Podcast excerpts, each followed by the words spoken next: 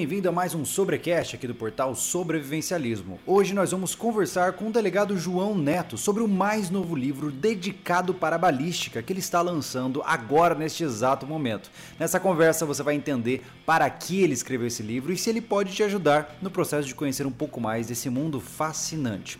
Não se esqueça, antes de começarmos, que todo o nosso processo aqui é ancorado pelos apoiadores do canal que estão aqui na descrição. Além disso, confira também a nossa loja oficial, a loja SV, lá você encontra produtos exclusivos do sobrevivencialismo, ok? Então vamos começar.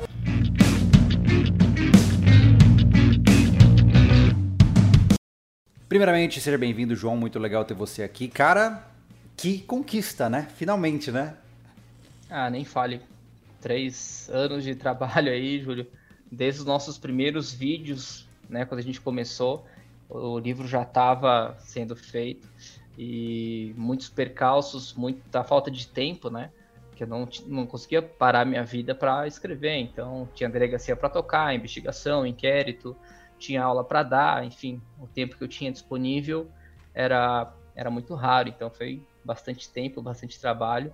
É, muita coisa aconteceu desde então, é, muitas revisões. E depois que eu acabei de escrever o livro, ainda teve toda a parte de achar a empresa para fazer a capa, diagramação, revisão ortográfica, o registro na Biblioteca Nacional, enfim, foi um parto a forceps aí, mas felizmente, felizmente já está devidamente à disposição da galera. É, espero que gostem quem, quem comprar o livro. E o que é legal, Júlio, já se tu me permitir, é que eu falo que, que a balística ela é muito parecida com o direito. Por quê? É, é difícil uma coisa ser certa ou ser errada 100% na balística. A maioria das coisas que a gente fala são, são opiniões, são opções doutrinárias. Por exemplo, tem gente que gosta de falar bala, eu não gosto, você sabe. E expõe lá no livro por quê, mas eu vou discriminar quem fala bala? Não, pode falar, tem, tem motivo para isso.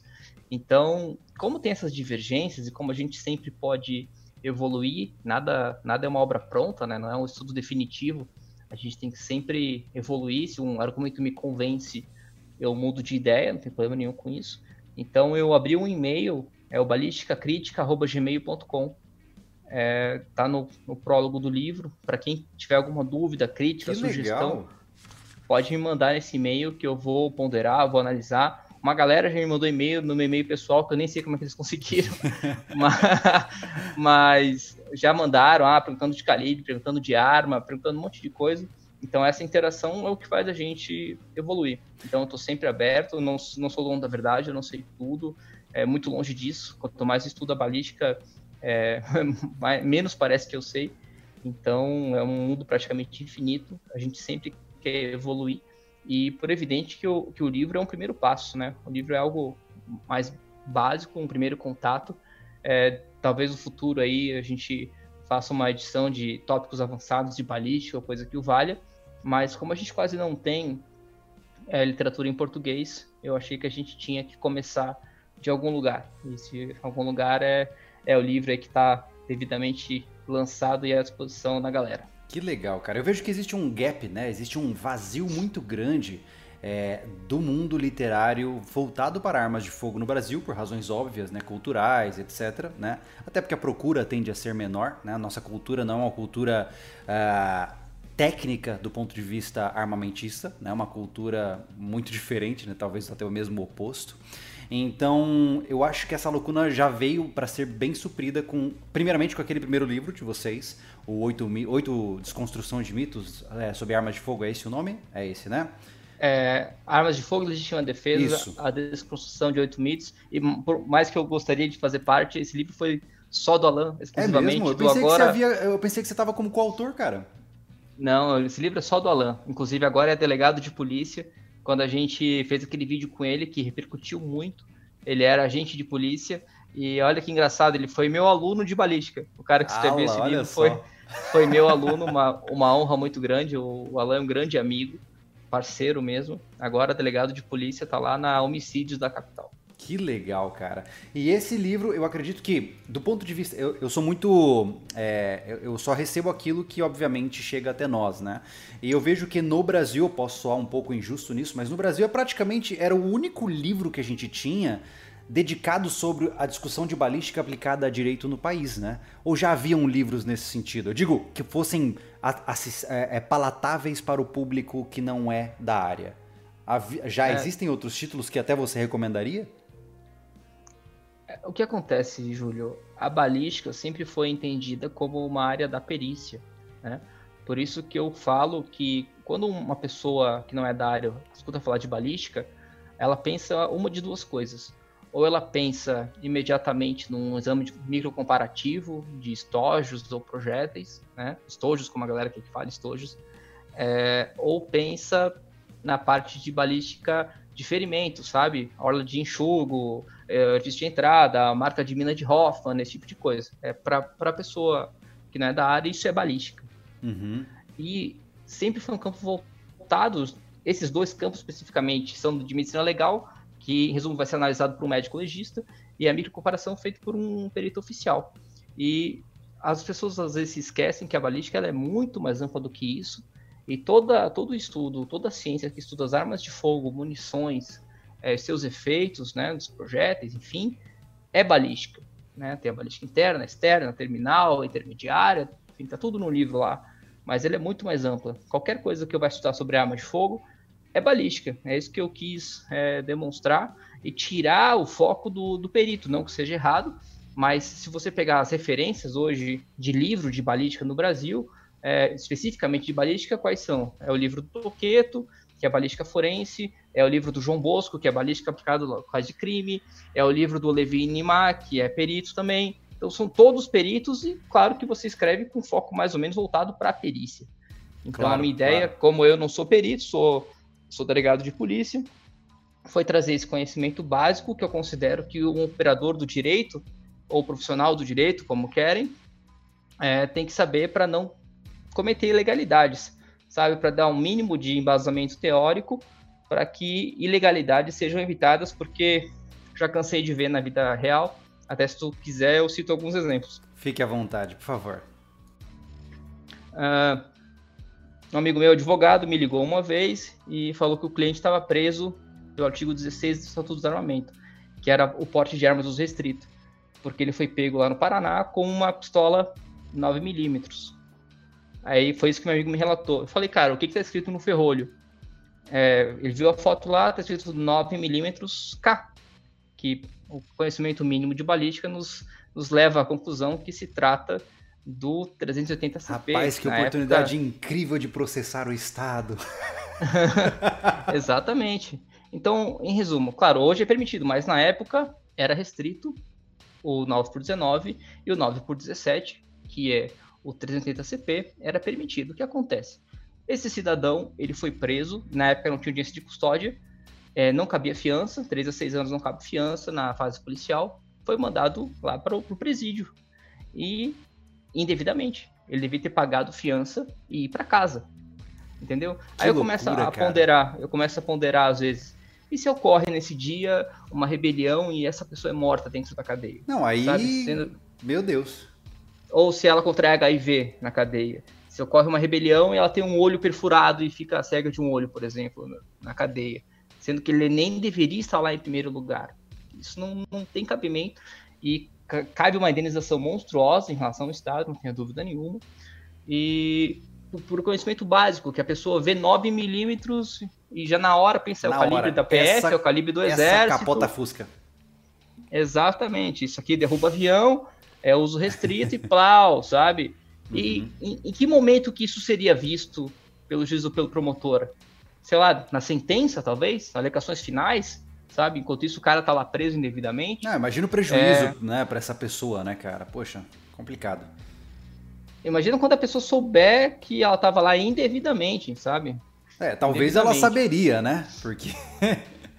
é, é, talvez, talvez sim, talvez não. É Mas é, é um conhecimento tão basilar, é uma coisa tão elementar da balística, sabe? Sim. É, sim. Aí, por isso, por essas e outras, é que o pessoal fala que eu sou chato.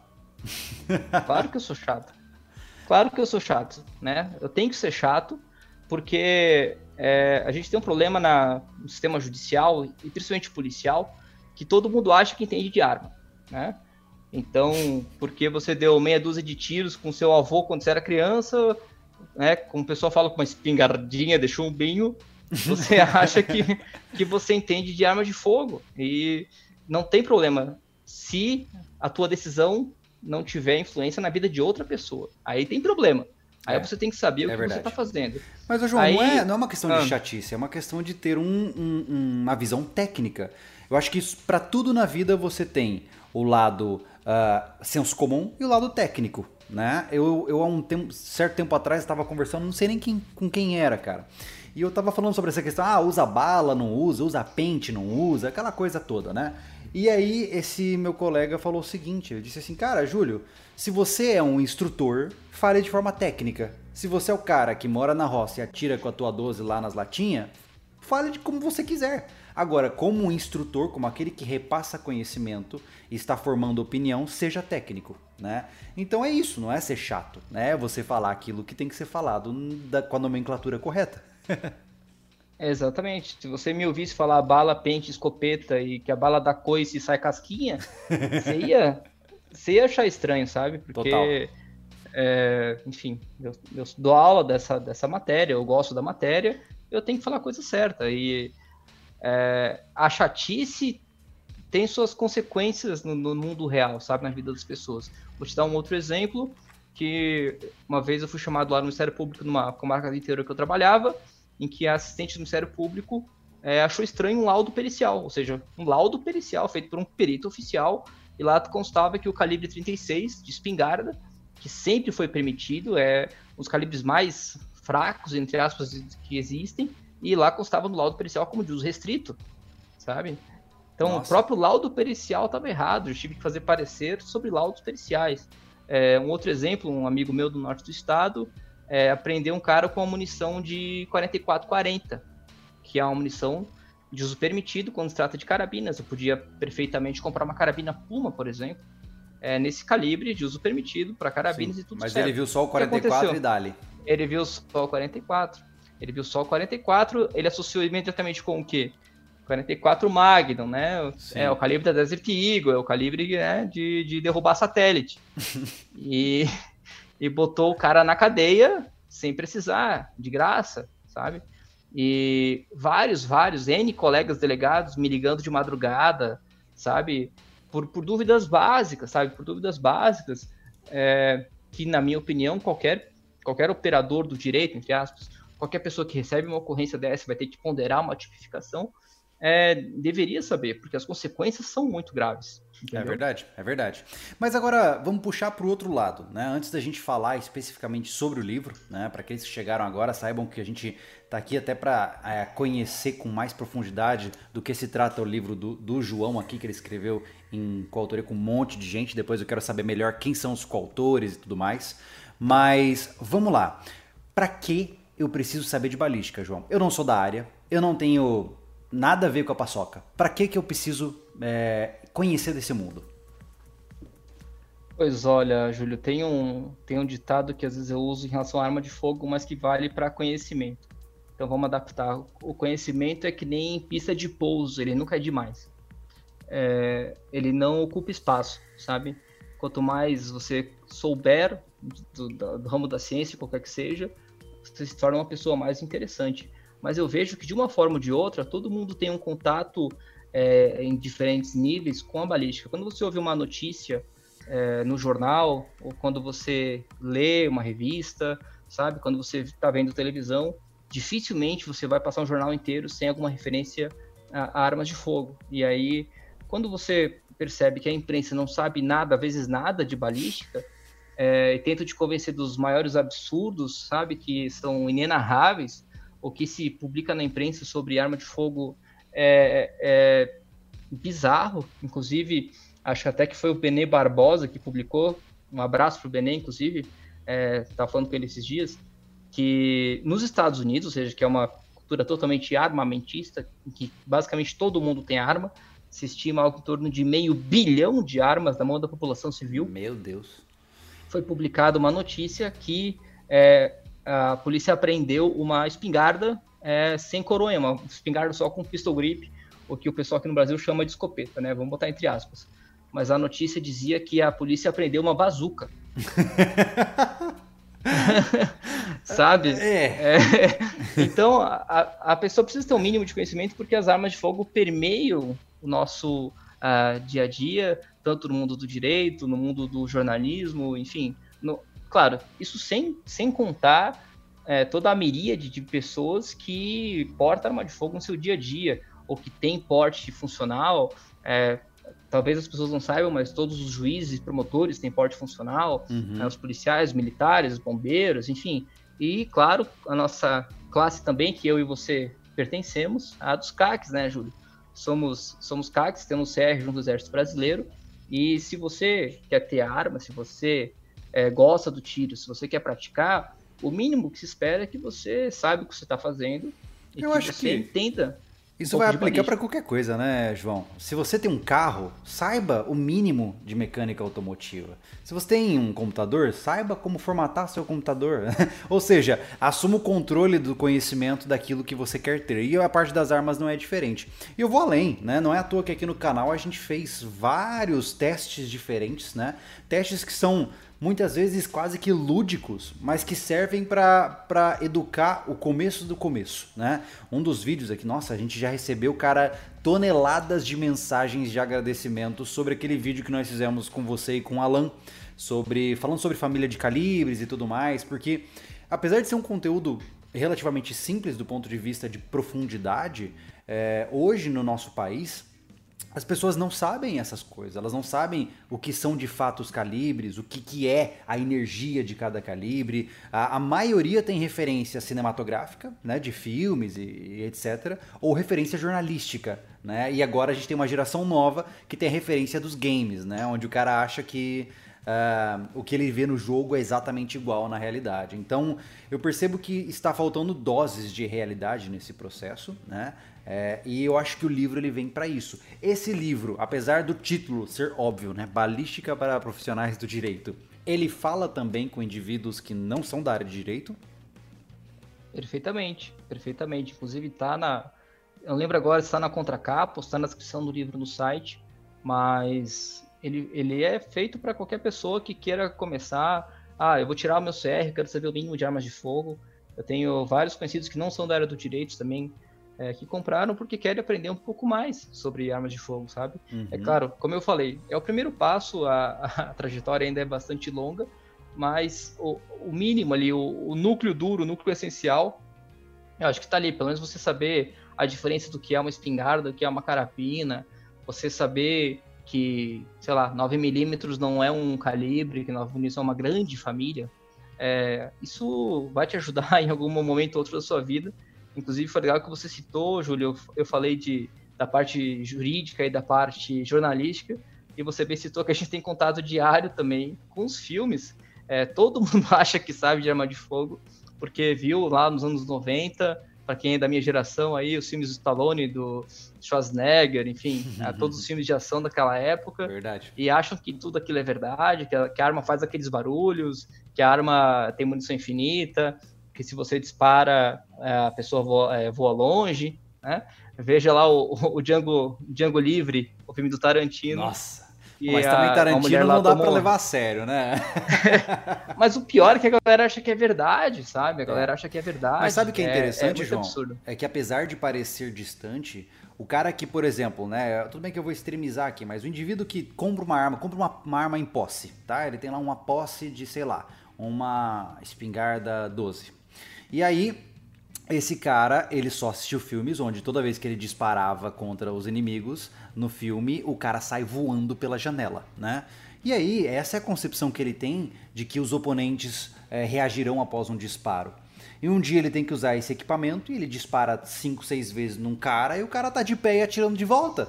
E aí essa confrontação com a realidade com a qual ele não estava preparado, porque ele se baseou numa visão fantasiosa, pode custar a vida dele, né? Quantos e quantos relatos nós temos aí de, de trocas de, disparos onde o indivíduo leva 16, 20 disparos e tá de pé e atirando, né? Não é igual filme que o cara leva uma no ombro, roda, cai no chão e começa a emitir as últimas frases, né?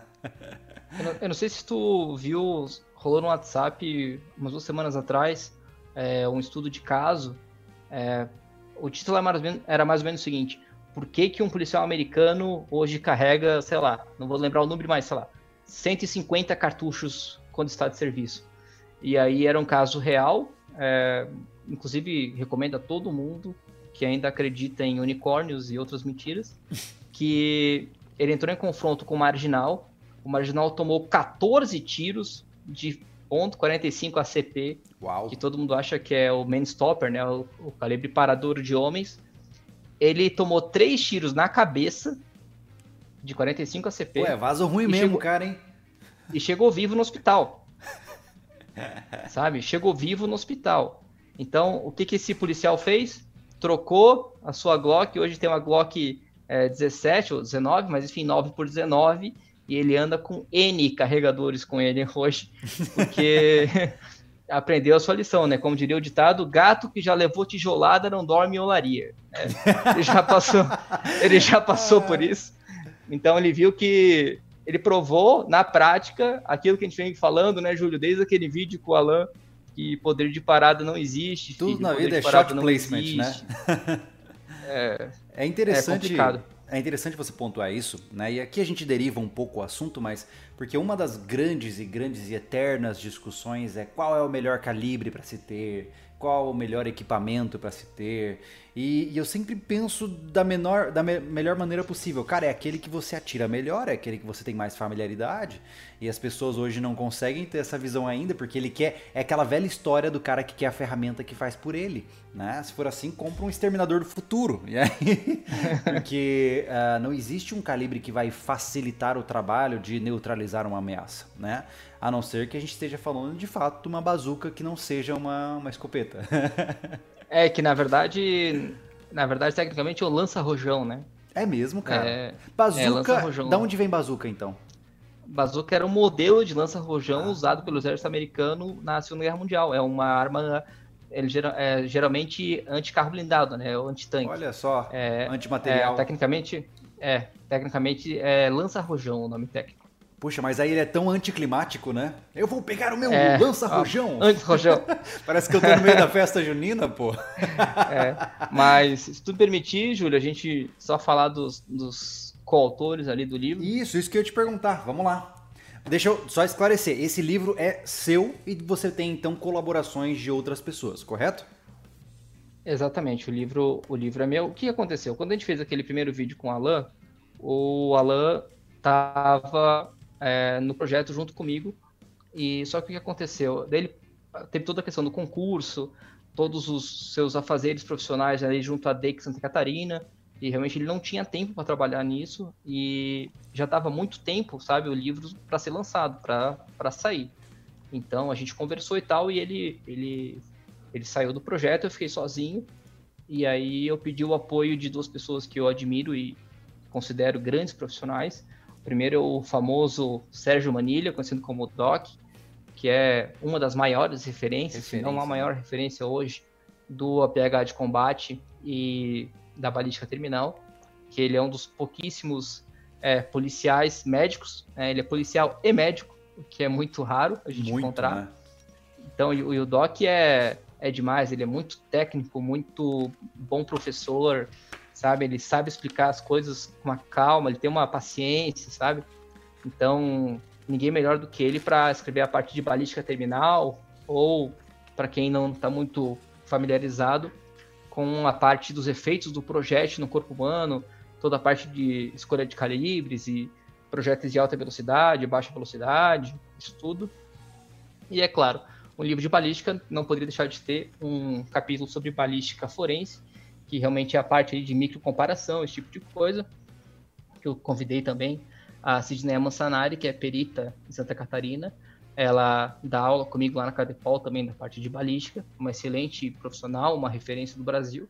capítulo 10 ficou bem legal, sabe? Com imagens reais, de comparação de, de estojos, de projéteis para estojos, né? Não pode falar mais estojos. Estojos e projéteis, sabe? Para o pessoal entender como é que fica a questão de microcomparação de raiamento, marca de percussão, é, cadeia de custódia, toda essa parte mais pericial que é importante que quem trabalha com direito, um juiz, promotor, delegado, um policial, advogado, defensor público, é, tem que saber como é que funciona. Ficou também muito bom o capítulo dela. E para finalizar, eu pedi também para dois peritos é, analisarem o livro sobre, sobre a ótica da revisão. O Tiago Duqueta, que é perito em Blumenau, também meu amigo, parceiro, e um cara que eu considero meu amigo e eu nunca vi pessoalmente, que é o João Bosco Silvino Júnior, que é perito e policial civil em Minas Gerais, porque lá a perícia é junta, um cara operacional, um cara cursado, um cara que tem o um livro lá sobre balística aplicada em locais de crime, muito bom o livro dele, também quebrando quebrando mitos aí na mesma toada do, do Alan, então os dois fizeram a, a revisão, agradeço muito a eles, inclusive o João Bosco, ele me achou no Instagram, depois de um vídeo que a gente fez ainda, Júlio, ele me achou no Instagram, veio falar comigo e tal, me mandou o livro dele, e aí eu fiz uma revisão, digamos assim, agora para a segunda edição que acabou de sair. E desde lá somos somos amigos, aí foi a balística que nos uniu. Que legal, e, cara. É, é, foi, foi bem legal. Essa parte foi, foi bem legal de conhecer pessoas que eu talvez não teria conhecido se não fosse é, a balística. E é interessante você pontuar isso, porque eu fico me perguntando o quanto a gente conseguiu ajudar você nesse processo com os vídeos. Eu lembro que você falou até, até quando você estava de férias, te, te, encontraram lá, acho que foi no Canadá, não foi uma coisa assim? Canadá. Pô, isso é muito legal, Canadá. cara. Saber que a gente pôde ajudar um pouquinho nesse processo também, né? ah, com certeza. É, a, a, a, tua, o teu alcance com o teu canal, Júlio, com certeza contribuiu é, em grande monta para esse projeto. É, a, uma galera sabe quem eu sou, acompanha meu trabalho, enfim, e se interessou pela área por causa dos nossos vídeos, né? Lá desde 2018, eu acho, é. ou 2017. É, então, tá lá o agradecimento. Quem comprar o livro vai estar tá lá. Agradecimento ao Júlio Lobo. Na Quem página diria, hein? Que legal. É, Júlio Lobo. Também agradecer, Júlio, é, dois caras que eu admiro demais, que eu não conheço pessoalmente, mas gostaria muito. Um dia espero conhecer. É, o Paulo Bedran, que para mim tem um melhor Instagram relacionado baita, à balística. Baita. Cara, o Paulo Bedran Eu sempre fico demais, me questionando sabe? como ele consegue escrever textos tão bons no Instagram. É demais, cara. Cada post do Paulo Bedran é uma aula. É, qual, qual é o é usuário dele, inclusive, pra gente recomendar para as é pessoas? É instrutor Paulo Bedran. Tá aí, instrutor Paulo Bedran. Ele, ele posta diariamente, só, só cara? confirma ali depois, mas acho que é isso. Não, ele não posta diariamente, até porque é muito denso que ele é, posta. É Paulo né? Bedran Instrutor. Bedran. Tudo isso, junto, tá, isso. pessoal? É, o cara é um monstro mesmo, né? Em termos de descrição de vários aspectos, né, cara? Puxa vida. Não, é, realmente, eu, a hora que eu achei o Instagram dele, eu me senti até diminuído como estudante da balística, cara, porque realmente ele é demais. E antes de publicar a obra, eu mandei para ele dar uma olhada. Ele aprovou e tal. Foi um, uma honra. Que legal. E também é, Humberto Wendling, para quem não conhece, tem o canal dele. É, tem no YouTube, tem no Instagram.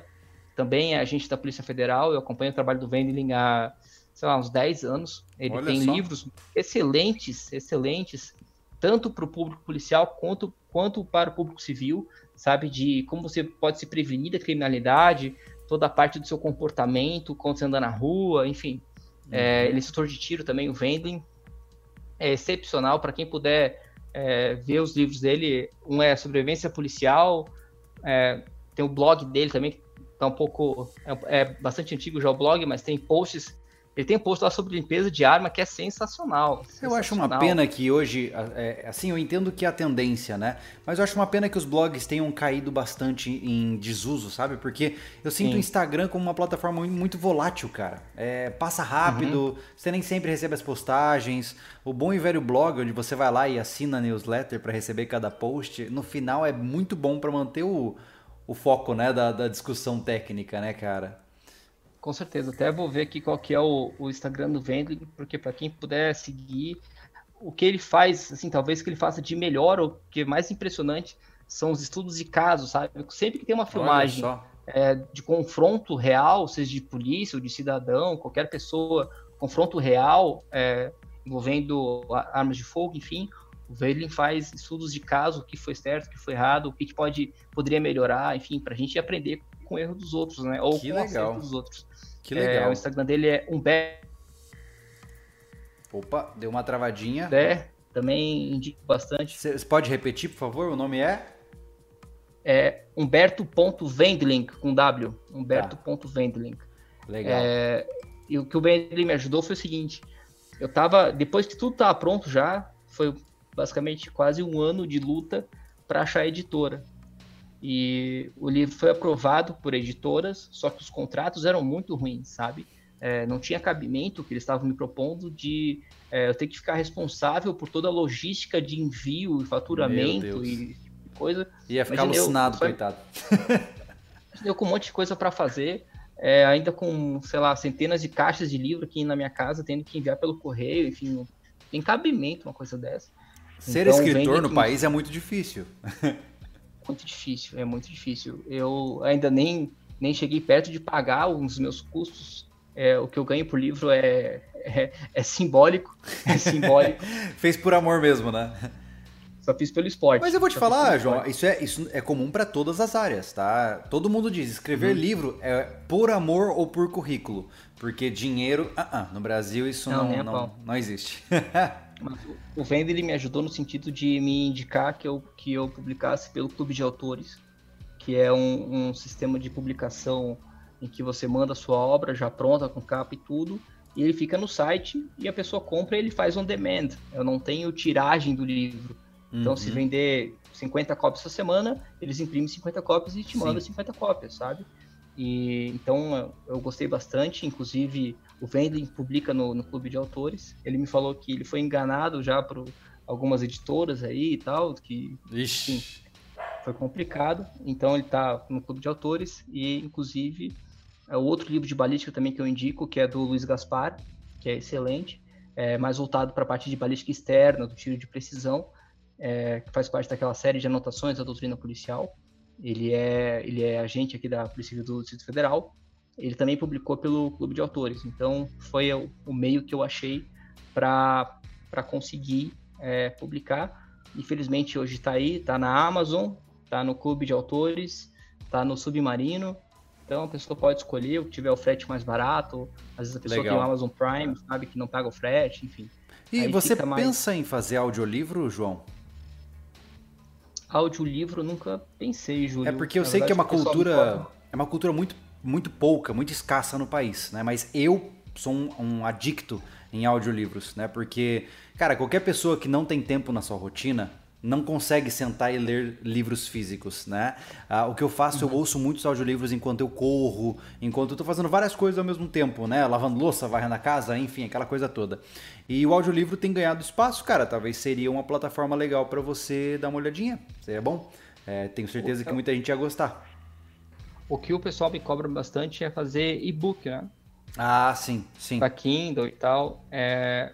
Eu não vou fazer por enquanto até por indicação do Vendling, porque é, é só lançar o e-book, na semana seguinte alguém já quebrou o código fonte dele e já uhum. lançou em PDF do WhatsApp, sabe? Então, não é, não que eu vá ganhar dinheiro com isso, mas eu acho importante fazer esse, esse primeiro momento deixar como livro físico. Não, eu você ainda tá certo, você tá certo. O livro é. físico, eu ainda prefiro o livro físico.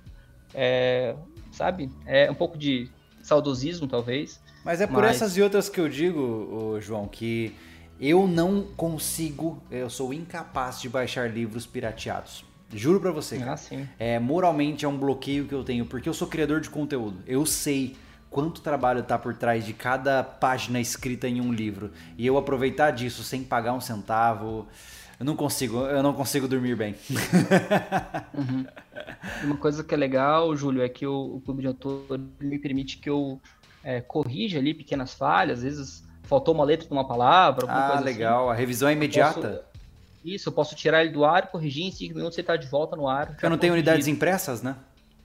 Exatamente. A próxima pessoa que compra já, já ganha o livro é, é, corrigido. Até peço desculpas para quem comprou o livro logo que eu lancei, porque ele acabou saindo sem o sumário, foi falha minha.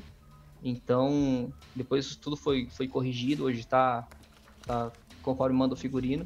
É, acho que amanhã eu vou eu vou tirar ele do ar rapidamente para corrigir um errinho ou outro ali de uma letra mais, uma letra menos. A gente vai vendo ao longo do tempo que por mais que a gente leia e releia, passou por duas revisões, revisão ortográfica, diagramação, sempre fica alguma coisa para trás. Não, não tem jeito, cara, é impressionante.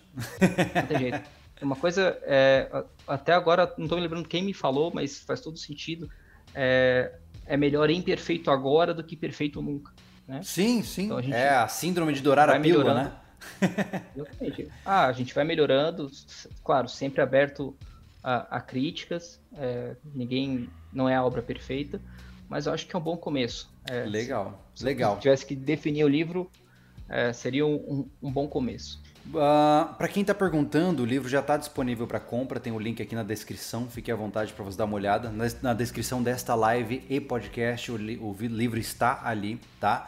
Uh, e eu acho que vale a pena agora, João, a gente abrir a jaula. O que, que você acha? Já tem algumas perguntas ali. uh, tem uma pergunta que eu acho que ela é recorrente. Cara, tem pessoas que são defensores constantes aí de diferentes tipos de linha e tudo mais. E já que a gente está conversando, já que eu consegui roubar o seu tempo para esse momento, vamos entrar em algumas discussões. Você topa entrar em perguntas do público? Claro, sempre, sempre que puder ajudar, estamos aí. Vamos lá, ó, o Patriota já vem perguntando. Tem uma dúvida. Se Stopping Power não existe, por que existem calibres mais fortes e menos fortes? Qual é o propósito? Bom, se eu... Por que, que tem o azul se existe o vermelho, né? é, é, que os, os, calibres e as armas, elas têm aplicações muito diferentes. O que eu preciso, o que eu preciso para caçar um búfalo de 500 quilos não é a mesma coisa que eu preciso para defender minha residência, não é a mesma arma que eu vou usar para fazer um tiro esportivo. É, então, cada arma e cada calibre tem a, a, sua aplicação, e dentro de uma mesma área do, das armas de fogo, entre as pistolas, por exemplo, é, é muito questão de gosto. Tem gente que gosta de arma com cão, tem gente que não gosta. gosta e existe a motivação comercial por trás também, né, João? Sim, ganhar dinheiro, né? E, por exemplo, o Benê Barbosa adora a Colt 1911. Eu praticamente não gosto, prefiro Glock. Eu Também. uso Glock, prefiro Glock. Também. Mas é questão de gosto, sabe? Então, é, e uma coisa que é importante a gente lembrar é que a coisa vai evoluindo. Faz, sei lá, 50, 60 anos que é, o calibre mais usado nos Estados Unidos, por exemplo, para caça ou mesmo para defesa, para tiro esportivo de armas longas, é o 556 45. E agora tá muito na moda o 300 Blackout. Tem gente que acha melhor, tem gente que acha pior. Só que, na verdade, cada um tem a, o seu nicho, cada um tem uma aplicação uhum. é, específica. Não tem uma arma que faça tudo. Não tem arma perfeita que eu posso usar para todas as aplicações, seja uma maga que você come agregando. Não, mas tem, tem completa razão. E é como eu disse, existe a motivação comercial das empresas quererem inovarem com novos calibres para aumentar a sua lucratividade, o seu giro de capital. Então, existem muitos fatores que variam uh, na, na construção de calibres também, não só construção de calibres, como uh, é, é, popularização deles, né? Geralmente o que é mais anunciado é mais vendido, né? Mas... É, com certeza. É, então, então é isso. É, é, é, muito de gosto pessoal, muito de mercado, é, muito de aplicação de arma de fogo. É um uhum. mundo tão amplo, né, Júlio? A gente é tão é, limitado aqui no Brasil. melhorou muito desde que a gente começou a fazer os vídeos lá em 2018 melhorou hum. realmente. É, eu nunca achei que eu fosse ver um, um brasileiro ter acesso a um, a um fuzil em casa. É, a gente sempre teve uma legislação muito restritiva, melhorou muito. Basicamente, hoje você não vai ver mais calibre de uso restrito na rua, né? As pessoas têm acesso hoje a calibres é, realmente eficientes, que não tinha até pouco tempo atrás. Então, esse mundo das armas de fogo ainda vai crescer muito no Brasil sabe? As pessoas vão se interessar mais pelo tema. E, acima de tudo, Júlio, eu acho que o livro contribui é, pela cultura, na cultura armamentista do Brasil, que a gente uhum. não tem. Foi muitos, foram muitos anos de doutrinação, de ONGs. Idade das trevas. Algumas sabe? De é, demonizar arma de fogo como se fosse a causadora da violência. Já se provou que isso é mentira. Então, eu espero que a, a tendência seja é, que as coisas melhoram, que, melhorem, que as pessoas tenham mais acesso às armas de fogo, que comprem armas de fogo, claro, sempre com responsabilidade, procurando treinamento é, dentro, dentro da lei, mas essa cultura armamentista ela tem que, tem que florescer no Brasil. A gente tem pouquíssimas armas de fogo ainda registradas legalmente, se a gente parar para comparar com os Estados Unidos, por exemplo, em que cada cidadão americano, na média, tem mais de uma arma. Então a gente está lutando para isso, com, com outros parceiros aí, outros autores. Até o teu canal tem um, um trabalho bastante importante é, nessa parte de divulgação da cultura armamentista. É, você se tornou um CAC, você tem livros sobre balística, é, vídeos sobre balística, você, a gente tem teste de arma, tem teste de calibre, Sim. tem tem vídeo de teste de munição com mais de um milhão e meio de visualizações, Sim. o que para um país desarmamentista é, é bastante bom. Então a gente tem que dar nossa, nossa contribuição e acho que o livro se, se presta bem esse papel. Legal. É, continuando aqui, olha só, tem um pessoal perguntando. Ó, sempre tem a pergunta do qual é melhor, né? Eu acho que o qual é melhor é muito relativo. Então vamos aqui para a pergunta do Francino Neto, que perguntou qual a diferença na balística de perfuração com penetração geralmente a gente fala de, de, penetração em corpo humano, né? De penetração em gelatina balística, por exemplo. É, perfuração eu posso tomar como um, um, uma expressão mais genérica. Eu posso pegar um, um picador de gelo e perfurar um papel, por exemplo. Entendeu? É diferente de penetrar no meio. Uhum. Acho que essa que é, a, que é a diferença. Mas geralmente quando a gente fala de armas de fogo, a gente fala de penetração. Inclusive o, o Francino comprou meu livro. É, parceiro aí, manda um abraço para ele. Ah, legal, legal. Ó, Família Radical Firmino disse: Eu tenho visto na área da segurança patrimonial que tem usado munições de perfuração. Isso não está errado? O que, que é munição de perfuração? É, toda munição vai furar um pouquinho, né? Eu acho que ele tá, tá dizendo, talvez, que não seja munição de ponta oca. Talvez. Inclusive, remetendo à recomendação que você trouxe, né, João? É, priorize uhum. a penetração. Ah, não tenha dúvida. Se eu tiver que escolher entre penetração e expansão. Ah, Você diria hoje que carregar, uh, por exemplo, o seu equipamento em porte velado, você ainda carrega ogival, jaquetada, etc? Ou você ainda recorre à ponta oca em algumas situações? Não, eu, eu tenho que ser fiel ao que eu prego, né, Júlio?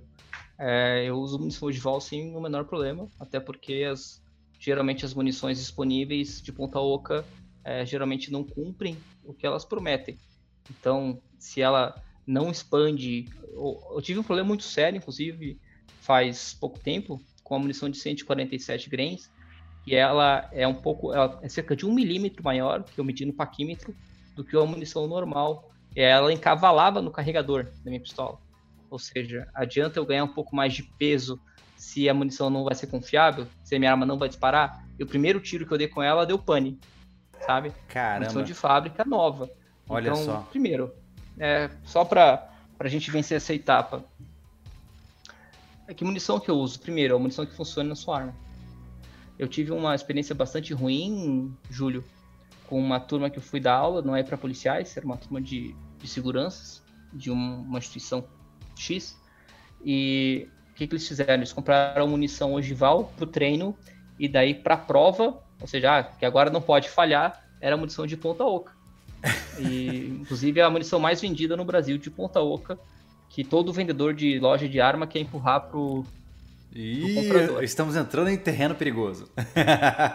Enfim, não, não dei nomes, quem, quem sabe, sabe. É, mas a questão é, eu tive que parar a prova de tanta pânica que aquela munição deu. Nossa. Com munição ogival, todas foram sem problema nenhum.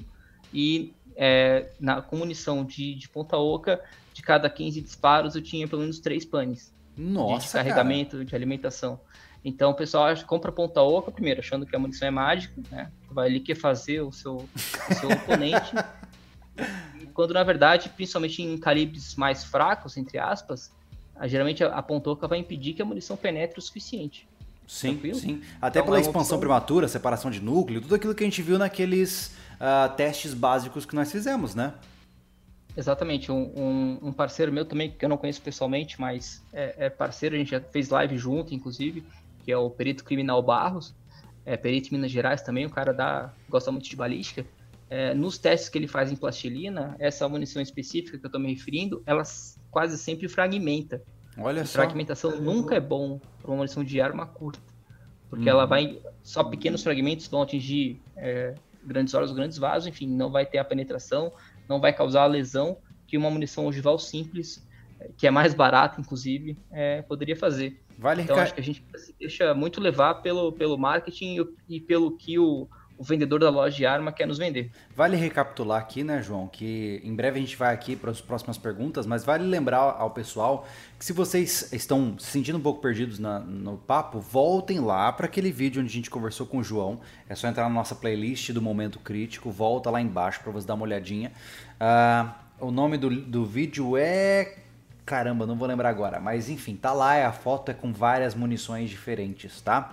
Mas por que que é importante? Porque lá a gente conversa sobre as questões do stopping power, né, a, a priorização pelo choque hipovolêmico, o posicionamento de disparos, tudo aquilo que de fato interessa quando se trata de na escolha da sua munição, né? Então, João, eu sei que qualquer afirmação categórica é perigosa, mas você diria que ainda assim há espaço para ponta oca ou não? Claro, não tenha dúvida. Não tenha dúvida. É, eu vou só deixar bastante claro, porque às vezes a pessoa pega um pedaço do que eu falei e tira uma conclusão precipitada. Não é que a ponta oca é ruim, não é isso. Se ponta oca fosse ruim, nenhuma instituição policial americana usaria. E ao contrário, toda, toda instituição policial americana usa munição de ponta oca.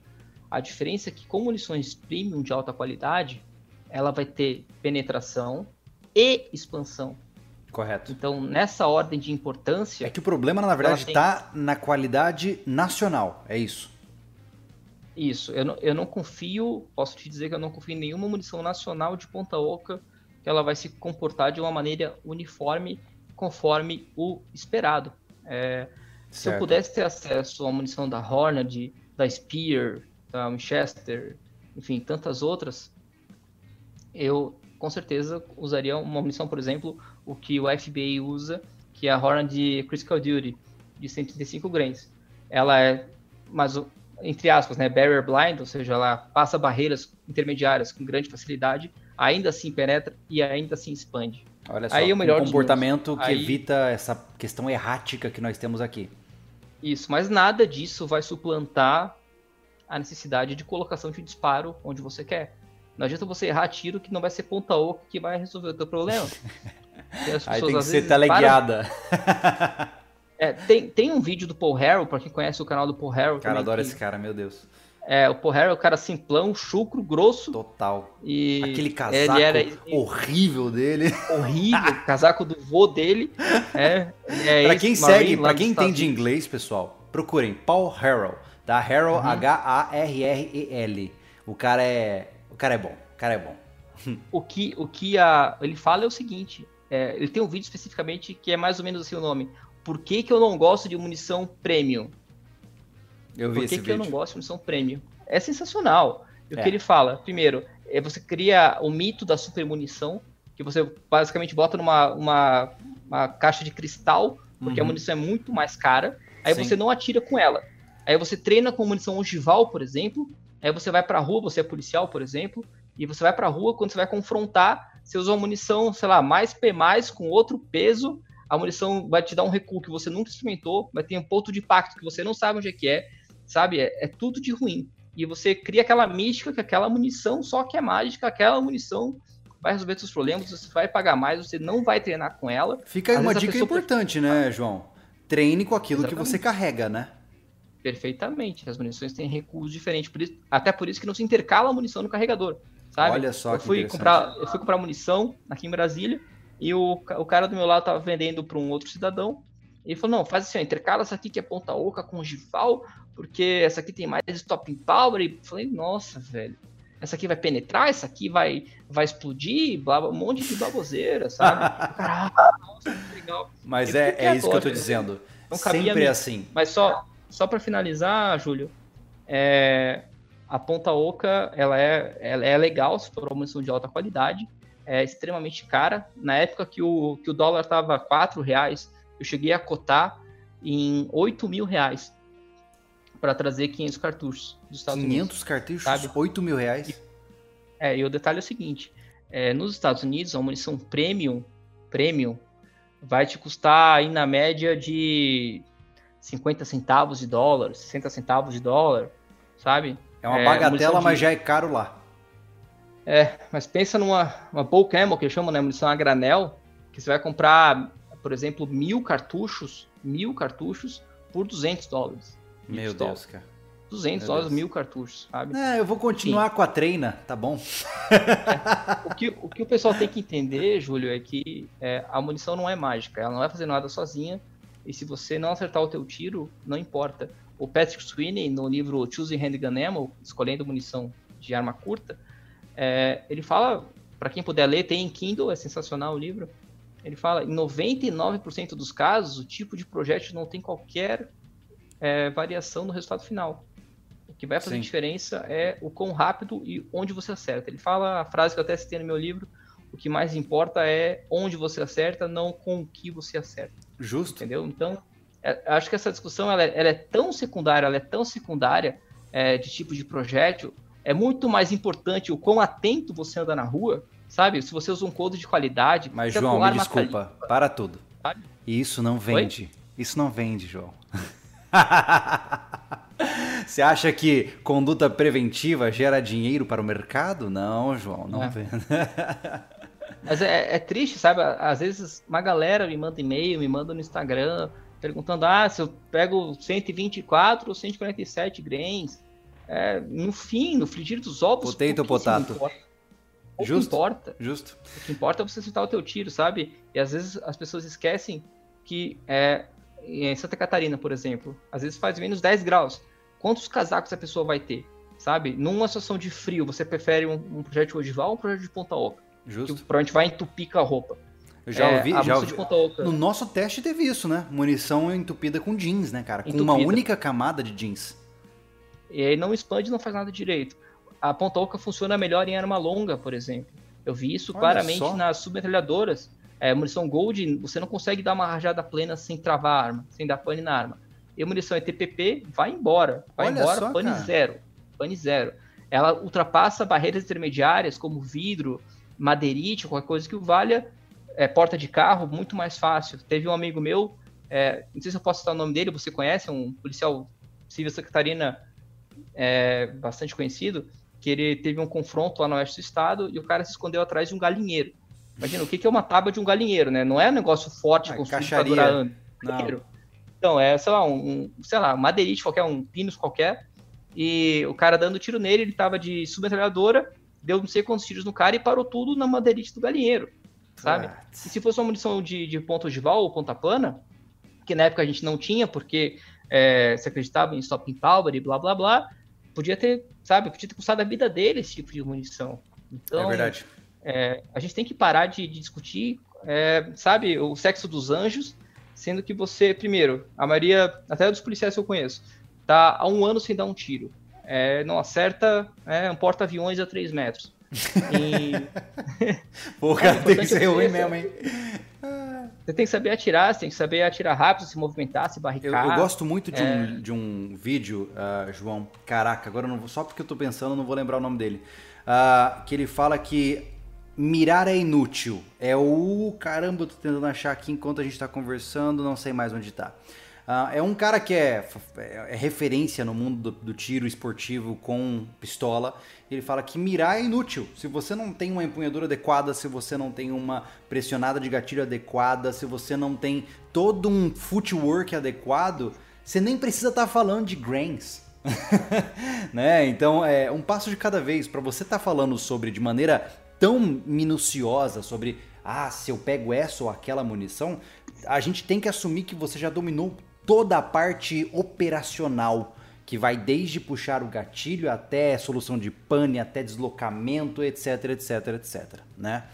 Uh, olha só, o Delo, que, cara, o Delo é um apoiador do sobrevivencialismo, tá?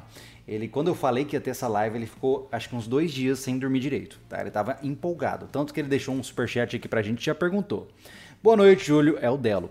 João, primeiramente, parabéns pelo livro e obrigado por divulgar toda a informação. Lendo, surgiu uma dúvida. No calibre 556 por 45, posso usar o OTM para esporte e o SAT para defesa?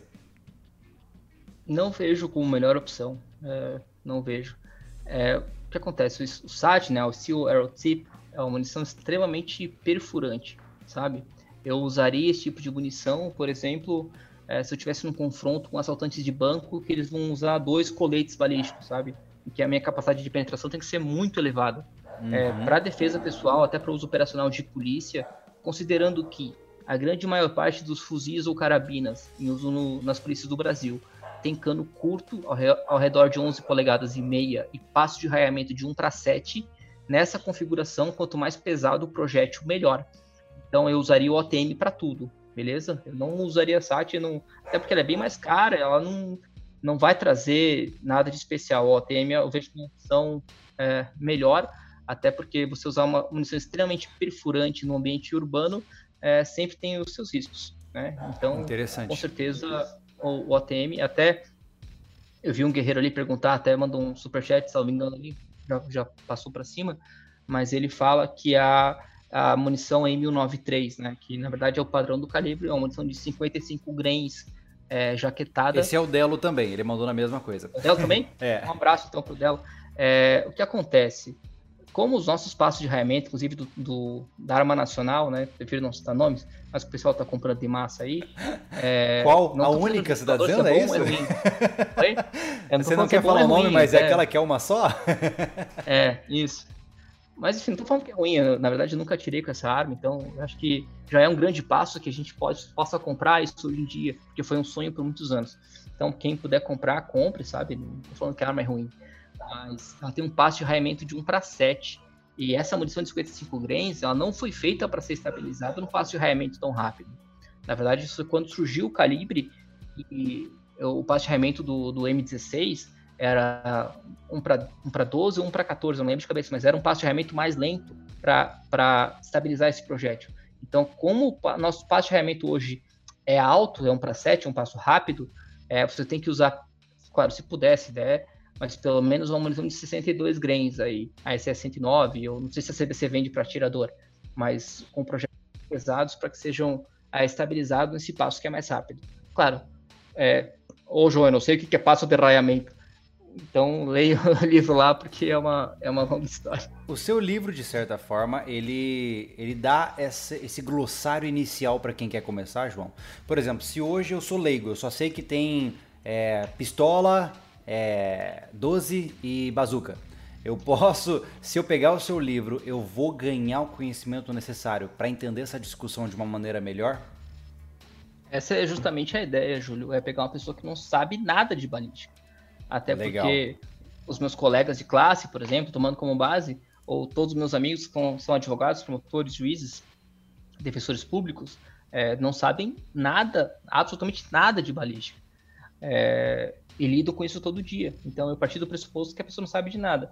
Por isso é que eu gastei tanto tempo do livro é, falando sobre as divisões de balística, sobre o histórico de armas de fogo, sobre as partes do cartucho, o que, que é espoleta, o que, que é projétil, o que, que é a pólvora propelente, sabe? Aí depois o DOC entra na parte dos efeitos do corpo humano, esse tipo de coisa. E depois, claro, no final tem é, armas de fogo em espécie, as famílias de calibres, mas já com essa base que a pessoa tem que ter para chegar até no final, que são os aspectos jurídicos é, propriamente ditos. O que, que aconteceu, Júlio? Quando eu estava escrevendo o livro, é, mudou tanto a legislação, mas mudou tanto, mudava ah, é verdade, todo mês. né? É verdade, entrou uma, mudava todo um mês. Chegou uma hora, decretos, falei, cara, né? é, falei, cara, não aguento mais, sabe? Então eu tinha, eu tinha que reescrever praticamente toda semana o capítulo. Então eu falei, cara, eu vou lançar o livro assim, que é um pouco mais superficial. Eu vou esperar a legislação estabilizar, e aí numa segunda edição, ou numa revisão que eu faça mesmo sem edição, eu posso entrar e, e mudar ali como eu falei, eu aprofundo um pouco, sabe? Então é importante a gente ter pelo menos os conceitos básicos. Eu já cansei de ver amigo meu, é, profissional do direito, que me pergunta se colete balístico é acessório de arma de fogo para autuar o cara em flagrante. Sabe? É, complicado, complicado. Não tem, não tem pé nem cabeça, sabe? O cara por carabina de pressão. Meu é, Deus. É, enfim. Então, pelo menos esse básico, assim, a, as coisas teratológicas, as coisas monstruosas que se fazem é, todo dia, você já, já evita, você e já começa. Só, e não só para aqueles que fazem parte da, da, da, parte da lei, mas também para os cidadãos que possam se defender contra atuações equivocadas. Né? Se, por exemplo, se você hoje é um K que está portando a sua arma a caminho do seu, do seu clube de tiro e é parado e o cara começa a questionar X, Y e Z, se você tiver um arcabouço teórico satisfatório, você pode uh, mostrar pro cara que, pô, é isso aí, cara, tô dentro da legislação, ó, tá tudo certo. E você pode evitar, por exemplo, uh, ter que processar o Estado e ganhar milhões. Mas... É, o livro funciona para os dois jeitos, né? Funciona para os é. dois lados, tanto para acusação quanto para defesa. Exatamente. Conhecimento não escolhe lado, né? O conhecimento está aí. É, é, essa, é isso que eu gosto de conhecimento, viu só? Uh, vamos lá, vamos fazer mais algumas perguntas. Você tá ruim de tempo, João? Não, eu tô tranquilo. É sexta-feira, né, Júlio? O pessoal quer, quer ficar numa sexta-feira à noite ouvindo a gente falar de balística, a gente Caraca, tá aí. esse cara é, tem que. Ele merece o nosso apoio, né? Porque sexta-feira à noite merece, isso aqui, né? Merece, total nosso apoio. Olha só, uh, o Ricardo perguntou: qual a munição adequada para eu usar na G2C 9mm, levando em conta que eu trabalho nas matas? Caraca, o que é trabalhar nas, nas matas? matas? Pois é. Bom, Bom, não sei, mas vamos lá. Eu, eu, vou, eu é... vou falar, eu posso chutar e você me diz se eu tô certo ou errado? É legal porque eu posso testar meu conhecimento. uh, bom, se ele trabalha nas matas em ambientes abertos, a G2C não seria o equipamento mais apropriado, visto que ela tem um cano muito curto, que garante mais eficiência e precisão em confrontos mais próximos. Estou errado? Isso. Ufa, Na verdade, beleza. é uma arma que ela é totalmente indicada para o porte velado, né? Sim. Então, se eu entendi, ele anda armado na mata por qualquer motivo. Uhum. É, tanto que hoje está previsto até no próprio decreto 9847 que a, a, o imóvel rural compreende toda a extensão do imóvel, edificado ou não, enfim. Então a pessoa pode andar armada ali na sua propriedade, realmente como tem que ser, né? Pelo amor de Deus. É, isso para mim é... foi, foi, uma, foi chovendo molhado, não entendi esse negócio, mas sigamos. não entendeu? Não. Ah, de, se, de poder usar. Se eu tenho um terreno de 800 hectares e eu tenho posse para este terreno, eu posso andar em toda a totalidade do meu terreno porque ele é todo da minha posse, não é isso? Meu caro Júlio Lobo, meu caro Júlio Lobo, vou te falar um, um segredo então. Ah. É, eu lembrei agora quando eu estava estudando para o concurso de delegado, que o meu professor do cursinho falou que tinha decisões é, judiciais de, de pessoas que foram acusadas, presas, enfim, por estarem portando a arma dentro da própria casa ou do próprio terreno. É, quer dizer, que eu vou precisar de uma, uma, Tipo assim, eu vou para edícula, então eu preciso de uma guia de trânsito para. Isso. Então, na verdade, o Brasil é um país tão bizarro que às vezes o óbvio tem que ser dito. Então, que eu acho que foi, veio bem a calhar esse, esse artigo. Ó, o Ricardo pontuou ali que ele é guarda ambiental e é o que ele tem. Beleza, devo deixar claro, tá, Ricardo? não estou de maneira nenhuma desmerecendo o seu equipamento. Estou pontuando não. do ponto de vista técnico. Mas vai lá, João, é, fala aí. Se ele puder colocar no chat, Júlio, o que, que, o que, que é exatamente guarda ambiental, eu não entendi se ele trabalha no IBAMA ou no Instituto Chico Mendes de, de Biodiversidade, porque são, são categorias que têm porte institucional. Ah, ou se ele é de uma só. empresa privada, entendeu? Se é uma empresa privada. São coisas diferentes. É, mas, de qualquer forma, se ele tem a possibilidade de andar armado, a, com a previsão legal que seja, é, na mata, talvez seria melhor um, um cold externo bem protegido, é, e talvez uma pistola maior, uma pistola full size, é, mais do que a G2C, que é indicada para o porte velado. A G2C tem uma que... boa efetividade, é o quê? Uns 10 metros, assim, você diria, para ser... Pra... Vamos, Depende ponto... daquele negócio que segura o cabo. Entendi, aquele é, BIOS. A pecinha, a pecinha, isso. O bicho ignorante operando é. o sistema. Isso. É, não, não posso dizer, um atirador bom faz bons agrupamentos a 15, 20 metros, não tem problema. Tá. Vai depender muito, claro. A, a gente fala que a, a, pistola de cano curto ela dificulta porque diminui o raio de mira, a gente chama de sight radius. A, okay. a, a diferença entre alça e massa, quanto maior a distância de alça e massa, mais preciso é o teu tiro. Por isso que a arma longa é mais fácil e mais precisa de atirar. Também Correto. pelo apoio da coronha, mas também porque o sight radius, né, o raio de mira é maior entre alça e massa. Você diria é, que é, utilizar mais P, mais P+, é bobeira em, em pistolas de cano tão curto? Acho. Mais, mais P+, com certeza. Tá. É, mais P só se fosse é, 380 CP, beleza? Porque uhum. daí ele vai contribuir para a penetração, que é o que a gente quer. É, tá. Mais P+, o Sweeney fala muito bem disso no livro dele. É, nada é de graça. Você quer ter mais P+, a troco de quê? Você vai ganhar mais recuo, mais flash, tiros mais lentos. O que você vai ganhar com isso? Nada, nada. Até porque o corpo não sabe se é mais P, menos P, mais P+, tanto que a própria SAMI nem, nem tem mais P+, ela não reconhece mais P+. Então acho que a, a, pessoa acha que 20 joules a mais de energia vai fazer diferença. Não vai fazer qualquer energia, é, qualquer diferença. Escuta o que eu estou falando. Não vai fazer diferença no confronto armado 20 e 50 joules a mais de energia. Então, você só vai perder velocidade de disparo, mais recuo, mais dificuldade de atirar. Então, é Maravilha. É Mas enfim, o que ele falou ali da, da G2C, é, eu jamais usaria 147 grains, porque tem um amigo meu, policial da minha equipe, é, parceiraço, inclusive, meu considerado irmão, que ele tem uma G2C e a 147 grains ela encavala na câmara, ela não consegue entrar de forma confiável.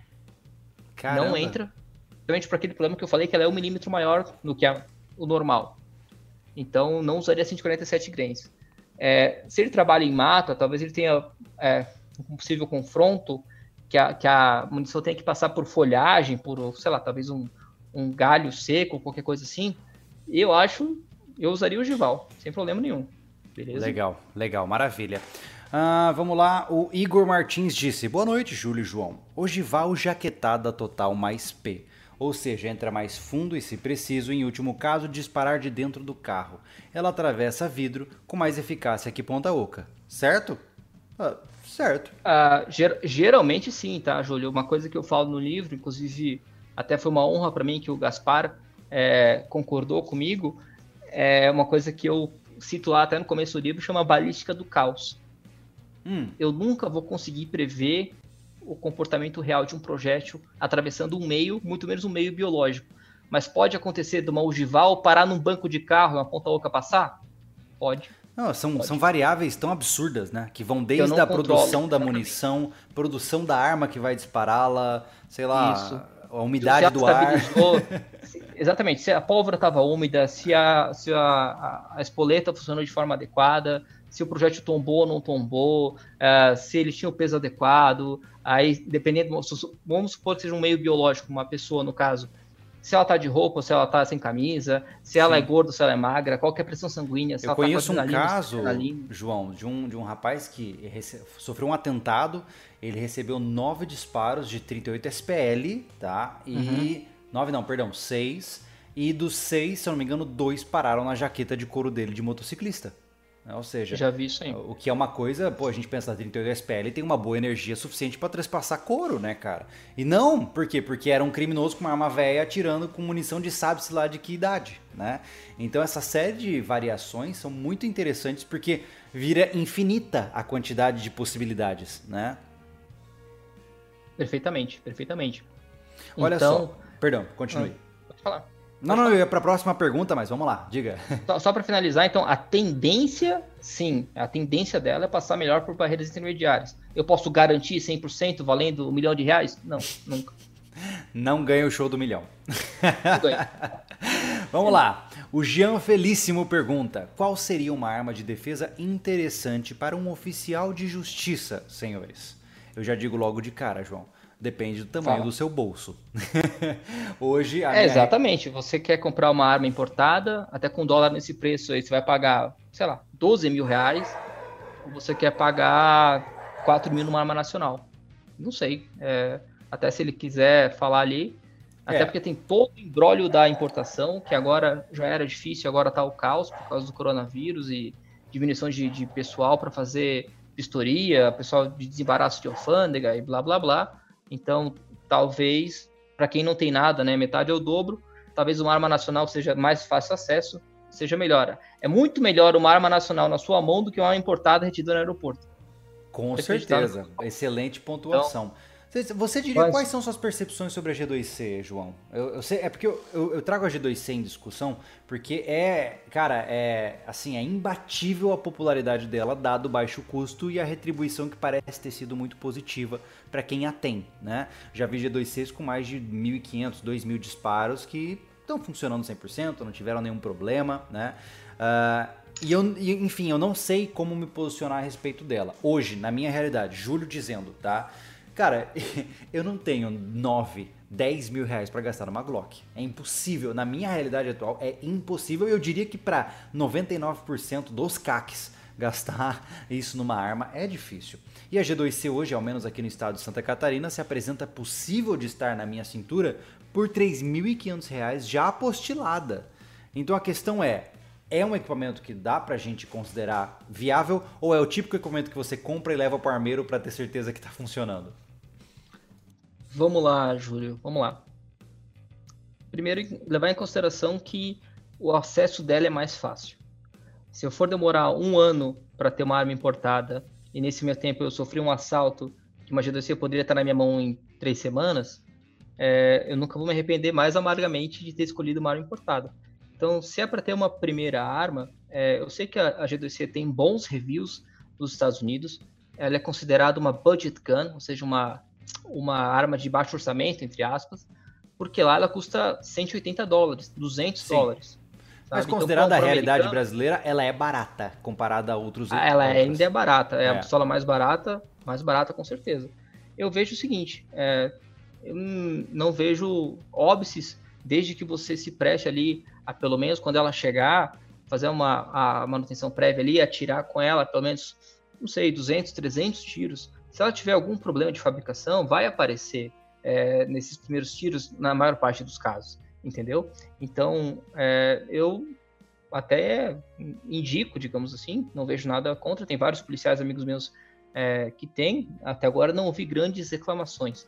É, claro, talvez eu não fosse escolher como a primeira arma se eu tivesse a opção de outros modelos importados. Agora, mas é um bom é, começo para quem está com orçamento é um limitado. Bom, com orçamento limitado e também não quer passar por todo o processo de importação, é, que até a gente fez o vídeo né, da minha G19, foram oito meses para ela chegar. Sabe? Imagine Naquela agora, época, na situação atual, né? É, exatamente. Inclusive, falando é, sobre eu... isso, você recomendaria que alguém comprasse uma arma hoje? Dada a situação pandêmica em que vivemos, ou é colocar dinheiro para saber só sabe-se lá Deus quando isso vai voltar?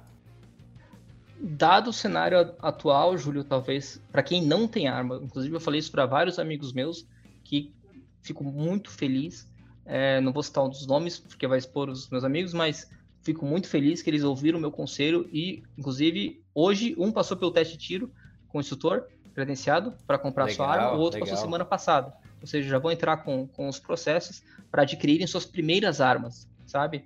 Então, é melhor você ter uma arma nacional do que não ter nada. É, dado o estado de pandemia, que talvez demore muito para chegar, o preço do dólar, então se você não tem arma, com certeza sem, sem pensar, de olhos fechados, compre uma arma nacional para pelo menos ter uma arma. A gente não sabe como é que as coisas vão andar daqui para frente, a gente não sabe até que ponto a gente não pode ter uma situação de caos, sabe, de segurança pública, uma situação de caos de falta de comida, de, sabe, é, chama é, é, downgrade, né, de, de, das coisas não Quebra serem mais como sistema, a gente basicamente. Viu. Quebra é. do sistema, que é um dos, dos mods aí do teu canal. Que, Tenha um pau de fogo, resumindo se é para não ter nada, uma arma nacional, ter uma arma nacional sem dúvida nenhuma. Agora, se você já tem uma ou duas armas, eu quero importar uma arma, ali no caso do oficial de justiça, que não vai portar arma ostensiva, vai ser sempre velada. Eu particularmente indico, até indiquei para um amigo meu que é promotor no Paraná, é a G26, gosto bastante, gosto bastante da G26. A, a Smith Wesson também tem armas bem legais talvez uma CZ P10C compacta, a C é compacta. Eu gostei da e... eu gostei de atirar com a P10C, viu, cara? Eu achei ela muito muito macia. Eu gostei dela. É, naturalmente eu fui criado quase atirando com Glock o tempo todo, então foi estranho. É, ela pareceu, eu vou falar uma coisa que pode parecer um absurdo para mais experientes, tá? Mas essa é uma visão do leigo é, pareceu o meio caminho entre a Glock e a, a 1911, assim, sabe? é essa sensação que eu tive de experiência, né? De buffet, digamos uhum. assim. Mas uhum. foi muito boa e a capacidade de atingir um controle de recuo e um reengajamento de alvo muito rápida foi, foi muito rápida. Assim, a curva de aprendizagem de uso da P10C foi muito rápida para mim. Com certeza, é uma excelente arma. No mercado externo, né, Júlio, tem excelentes, excelentes marcas. Às vezes a gente só fala de Glock, Glock, Glock, é, como se fosse a única coisa que existisse. A gente esquece, por exemplo, uma Walter PPQ, que é uma excelente arma. É, uma, uma IWI, por exemplo, israelense, excelente arma. Uh, Smith Wesson, Six Sauer, Beretta, tem toda uma série de fabricantes é. que são reconhecidos por sua qualidade sabe? E que vale a gente, a gente dar uma olhada. Tem vários importadores que estão trazendo essas armas para o Brasil. É claro que as coisas agora estão meio paradas por causa do corona, mas eu já recebi é, vários prospectos e, e panfletos de, de, importadores que estão trazendo CZ, estão trazendo Sig Sauer, estão trazendo Beretta. Então, tá na hora da gente começar a abrir um pouco a mente. O ideal seria que você pudesse ir no stand de tiro e atirar com todas elas e escolher a que melhor se adapta. É, se quem acompanhou a expedição Paraguai viu que a gente fez isso, né? A gente, você pode ir no stand, atirar com a arma, conhecer. Você faz realmente, você paga só pelos disparos, né? Você escolhe os modelos que você quer comprar, desce até o stand, dispara, vê como você se sente com cada um deles para escolher. Isso eu acho Exatamente. incrível. É, é só no Brasil mesmo para você pagar, esperar cinco meses para aí você ver se gostou, né? É, é complicado, mas o, o, que eu vejo é que a gente está tá evoluindo, tá? As Não, coisas tá já indo. eram piores atrás. É que eu, eu sou sabe? muito pessimista, tá, João? Eu sou um cara que. É, para mim, Brasil sempre será colônia. Mas eu entendo que sim, foram pequenas vitórias. Né? A corrente é, que nos prende, em vez de ter 50 elos, tem 45. Mas beleza, é isso aí. Ó, o Felipine nos mandou aqui um superchat disse: mandem um abraço para a equipe Bravo Cepol Rio de Janeiro. Livro de cabeceira, o Dr. João. Olha só, hein? O pessoal tá sonhando contigo, João. Um abraço. Um abraço aí pro pessoal do, do Cepol. Legal. Legal. Olha só, eu, vamos, vamos. Cara, tem muita dúvida, né? Agora o pessoal se empolgou. Mas vamos lá, João. Você tá com o chat aberto aí, João? Você quer escolher uma pergunta? Tô. Fique à vontade para você dar uma olhada aí no é... que você já... Vamos lá, talvez a mais clássica pergunta, né, Júlio, que a gente ouve desde 2018. É o Fernando Constantino perguntando 9mm ou 45 ACP? E fala a minha resposta aí, Júlio. Cara, a que você quiser, a que você se sentir mais à vontade, a que você atirar melhor, a que se for mais boa para você. É isso. E. Ah, com certeza. Mas via de regra.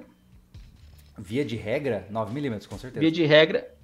Ah, com certeza. Porque com certeza. maior facilidade de disparo, a munição é mais barata, tem menos recuo e Sim. principalmente, é, se você vai sair de uma capacidade de 7 ou 8 cartuchos, para 15, 17 cartuchos. Isso é. no confronto armado, com certeza. Não, aqui, é cara, vida. na boa, eu não caio na. que eu, eu já começo a me dar uns arrepios no corpo quando o cara. É, se sete disparos não são suficiente, ah, por uhum. favor, né? Por favor. Se eu tivesse 800, é... seria, seria pouco ainda, né? Então. Posso responder mais uma? Vai lá, manda bala. O Igor Tiger, ou Tiger, Tiger. perguntando se. Tiger! Vai lá. É, visando público sem recursos para posse, acham viável o CBC 6022 para defesa. Qual calibre de seus LR usar?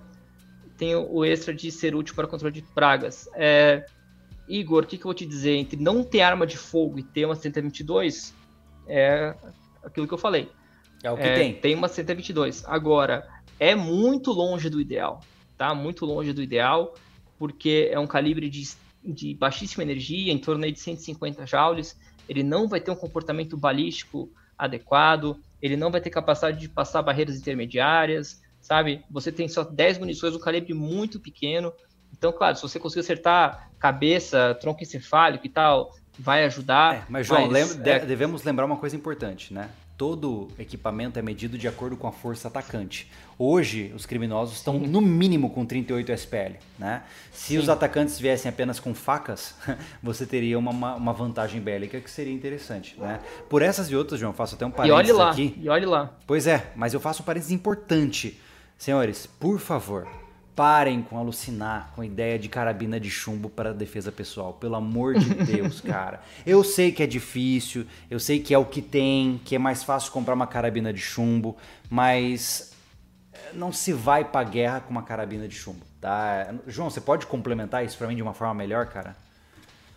É, quem, quem tá fazendo isso não tem a menor noção do que tá fazendo. Você tá muito melhor armado com uma faca do que com uma carabina de comprimido que vai dar um tiro e nem arma de fogo é, que você não sabe se vai penetrar, não vai causar grandes lesões.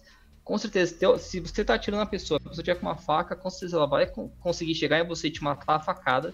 Então, é, entre, entre, entre dar um tiro desse e sair correndo, saia correndo, sabe? Isso é pura ilusão de segurança. É, isso acontece bastante, é, Júlio. Por exemplo, a pessoa tem a arma guardada num cofre com as munições ainda no blister. A pessoa nunca tirou com a sua arma, tá lá guardada no cofre, ela não sabe a senha, sabe que tá a chave, e ela acha que ela tá segura. Isso é falsa noção de segurança, sabe? Isso é você brincar com a segurança, com a sua segurança e com a da sua família. Então, é, compre uma arma de fogo, treine ou faça a coisa direito ou não faça.